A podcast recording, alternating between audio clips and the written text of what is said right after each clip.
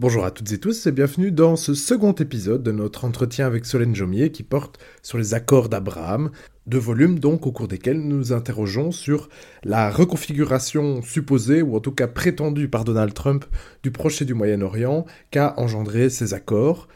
Donc si vous n'avez pas entendu la première partie de l'émission qui a été diffusée la semaine passée, je vous invite à vous y précipiter parce que sinon ça risque d'être très compliqué de suivre cette seconde partie. Bonne écoute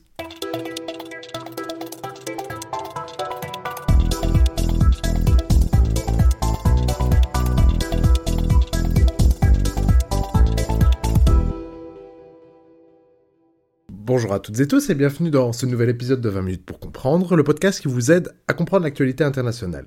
Je suis Vincent Gabriel. Je suis Simon Desplanques. Et aujourd'hui, nous retrouvons Solène Jomier, qui est chercheur au GRIP et que nous avons déjà rencontré dans l'épisode précédent, pour continuer de parler de sa note portant sur les accords d'Abraham. Solène Jomier, bonjour. Bonjour. Dans l'épisode précédent, nous avions étudié les motivations qui ont poussé les différents acteurs à signer ces accords d'Abraham, on a vu que certains étaient en quelque sorte plus motivés, ou en tout cas étaient plus investis que d'autres. On invite les auditeurs à se tourner donc vers cette première partie pour bien suivre la suite des enjeux, car d'autant plus que je pense que Simon, tu avais une question. Voilà, donc nous, avions notamment abordé lors de l'épisode de la semaine dernière la question du conflit israélo-palestinien vu par Obama. Donc pour rappel, Obama arrive en 2009 au pouvoir et il a en tête de favoriser la solution à deux États et de promouvoir une coexistence potentielle entre Palestiniens et Israéliens. Face à lui, il trouve un Premier ministre israélien, Benjamin Netanyahu, qui est très clairement opposé à cette stratégie et qui considère qu'en fait, il faut jouer la stratégie du pourrissement. Pour lui, on est face à un conflit qui est par nature insoluble et il faut jouer la montre et surtout, eh bien, amener d'autres dossiers. Dans quelle mesure aujourd'hui ces accords d'Abraham marquent la victoire de cette stratégie de, Benjamin Netanyahu? C'est une question euh, qui, est, qui est délicate, mais qui pose les bons enjeux. D'abord, ça pose la question du lien entre euh, les États arabes et les Palestiniens. La position commune des États de la Ligue arabe, c'est de dire pas de normalisation des relations d'Israël tant qu'il n'y a pas de résolution du conflit israélo-palestinien. Ce que les quatre pays signataires de ces accords, qui sont membres de la Ligue arabe, viennent dire, c'est la règle des trois noms et ces conditions ne nous conviennent plus.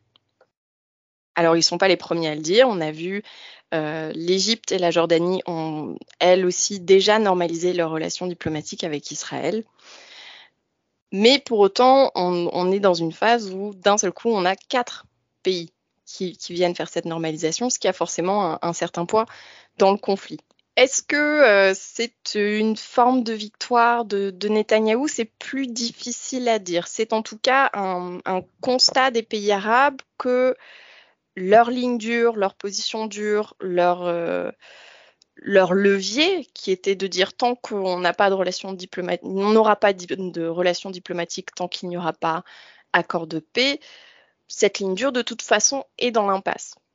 C'est un constat d'échec de la part de ces pays issus de la Ligue arabe.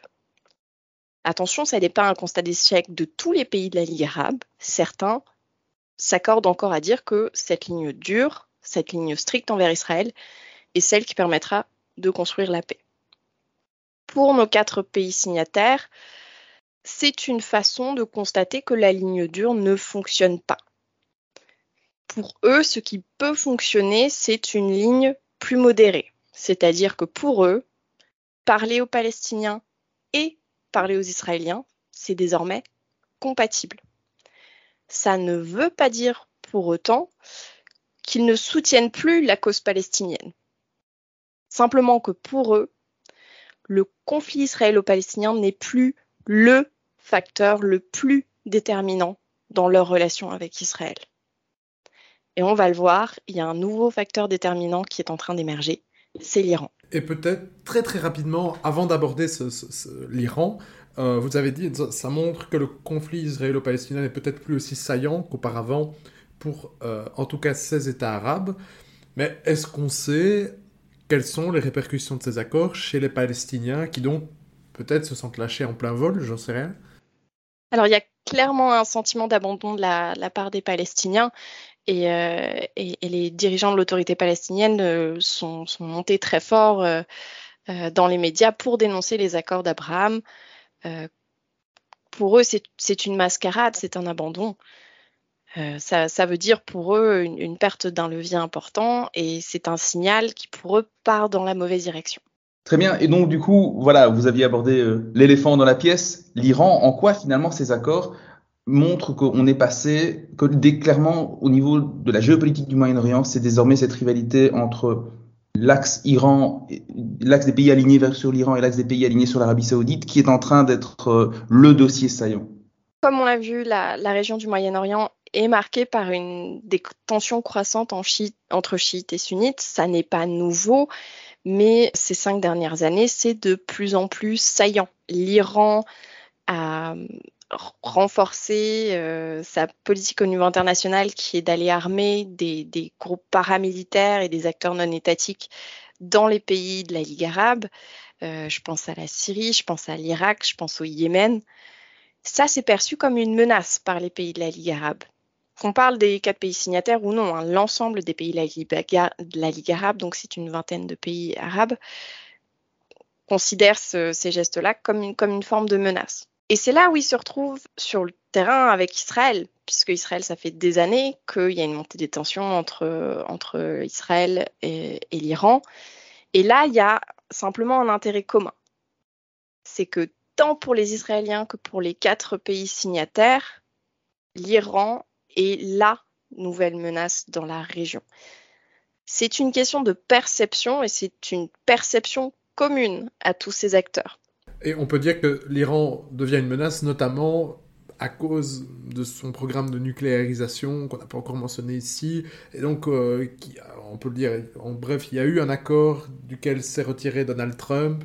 Euh, des négociations ont eu lieu euh, toujours à Vienne elles étaient sur le point d'aboutir quand éclatait, enfin, soi-disant, mais il y avait des annonces qui sortaient dans tous les coins pour dire que ça allait aboutir à quelque chose.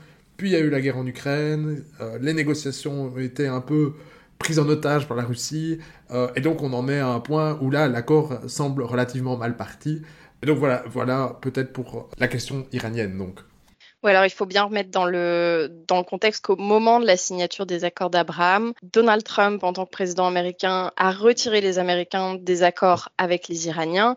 Il y a une position des Américains qui est vis-à-vis de Téhéran qui est beaucoup plus stricte que l'administration précédente et de laquelle est déjà sorti le, le, président actuel Joe Biden qui, lui, veut retourner à une forme de discussion avec les Iraniens un des points de contentieux et un des points qui est perçu comme une menace par le reste de la région, c'est la question du nucléaire iranien.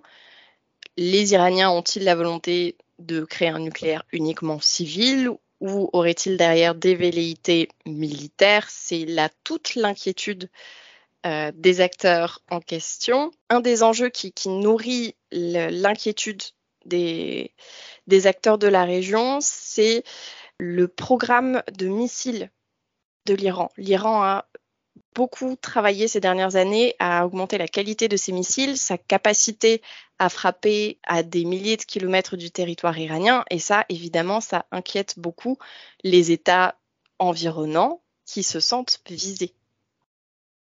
D'accord, très bien. Donc de façon peut-être plus générale, quelles sont donc les conséquences On continue un peu notre passage en revue des différentes conséquences qu'ont les accords d'Abraham, mais quelles sont les conséquences donc, de ces accords sur la sécurité et la défense dans la région? Il faut rappeler que les accords d'Abraham ne sont pas une alliance militaire, c'est pas une alliance politique, ça reste simplement une entente, mais une entente qui amène derrière des avantages en termes euh, de partenariat de défense et d'accès à certaines armes ce qu'il faut comprendre, c'est qu'il y a un, mécanisme de long terme dans la région Moyen-Orient qui est euh, des dynamiques en faveur de l'armement. Il y a de plus en plus d'armes euh, et d'acquisition d'armes par les acteurs de la région. Je pense notamment à l'Arabie saoudite qui est dans le top 3 des importateurs mondiaux d'armement. Ce que ça veut dire dans la région, c'est que euh, les pays arabes, les quatre pays arabes signataires, ont la volonté de s'armer. Or, ça tombe bien, Israël est un très bon producteur d'armes. En particulier de drones, effectivement. En particulier de drones, mais aussi de missiles. Et un de, ces produits phares, ce sont le système antimissile Iron Dome, qui est donc un, système qui permet de neutraliser les frappes de missiles.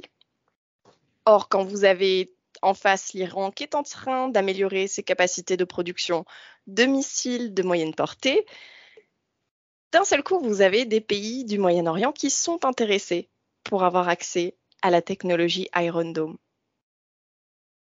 Oui, effectivement, Israël est particulièrement en pointe sur ces questions-là, et donc on ne peut pas. Certes, la Turquie est efficace pour vendre des drones, mais en termes de boucliers antimissiles, c'est plutôt vers Israël qu'il faut se tourner, ou les Américains. On n'a pas beaucoup le choix. Et c'est là où on voit que le, le poids de l'Iran dans ces accords, euh, parce que d'un seul coup, on se rend compte que la perception même de l'Iran comme une menace conduit les pays à mettre de côté leur, réticence vis-à-vis d'Israël parce qu'ils ont un besoin de défense. Est-ce qu'on peut dire que, en fait, par-delà le symbole de voilà, on se rapproche avec Israël, on a vu que ces accords euh, n'étaient pas très substantiels, mais qu'en fait, ils sont plutôt dictés par des considérations pragmatiques et donc très géopolitiques. Euh, on a en fait là, pas une alliance, vous l'avez bien dit, mais un lien ou un début de relation contre l'Iran alors, en fait. Oui, et qui se traduit par des, décisions de, défense qui vont dans un sens commun. Ça. Qui ne seront pas toujours, euh, qui ne seront pas une mise en commun des capacités militaires, mais qui vont conduire à des ententes au niveau militaire. Ça oui, au niveau de défense et au niveau particulièrement de l'armement un des petits éléments que je peux rajouter là-dessus, c'est l'accès à l'armement. C'est l'accès à l'armement israélien, mais c'est aussi l'accès à l'armement américain. Vous regardez les Émirats arabes unis, un des éléments qui a pesé en faveur d'une signature des Émirats arabes unis, c'est le fait que les Américains aient mis dans la balance la question des F-35. Les F-35, ce sont des jets euh, américains, des avions de chasse américains que les Émiratis convoitent depuis des années. Actuellement, dans la région, seuls les Israéliens en possèdent et Israël a mis un veto depuis des années. Ils veulent garder ce monopole dans la région, ils veulent être les seuls à avoir des F-35. Et bien, ça y est, avec les accords d'Abraham, Israël a cédé, a dit OK, les Émiratis peuvent avoir des F-35. Officiellement, selon les Américains, la vente des F-35 à Abu Dhabi n'a rien à voir avec les accords d'Abraham. Mais quand même, le, lien est très facile à faire. Il me semble que c'est même, euh, il me semble que même Mike, Pompeo, qui était secrétaire d'État américain, euh, avait lui-même dit que sans les F-35, on n'aurait pas eu la signature des Émirats arabes unis extrêmement intéressant de voir que tout le monde crache sur cet avion, en même temps tout le monde le veut, c'est assez rigolo, dans la région en tout cas.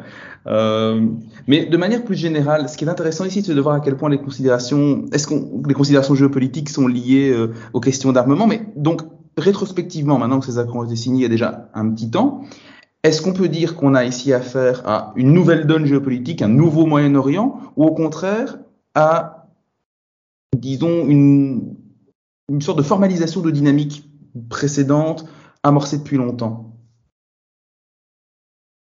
Je ne pense pas qu'on puisse parler d'un nouveau Moyen-Orient. C'est pas un Moyen-Orient 2.0.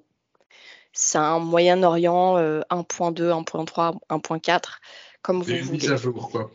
C'est une mise à jour. Euh, c'est-à-dire que ces accords entérinent des tendances de fond qui sont présentes depuis plusieurs années, depuis plusieurs décennies pour certaines, et qui désormais sont reconnues officiellement. Donc on n'est pas dans une rupture claire, mais je dirais que c'est un ajustement majeur. Ça va pas changer toute la donne dans la région, ça va changer certains aspects de cette donne et ça va les changer de manière assez significative.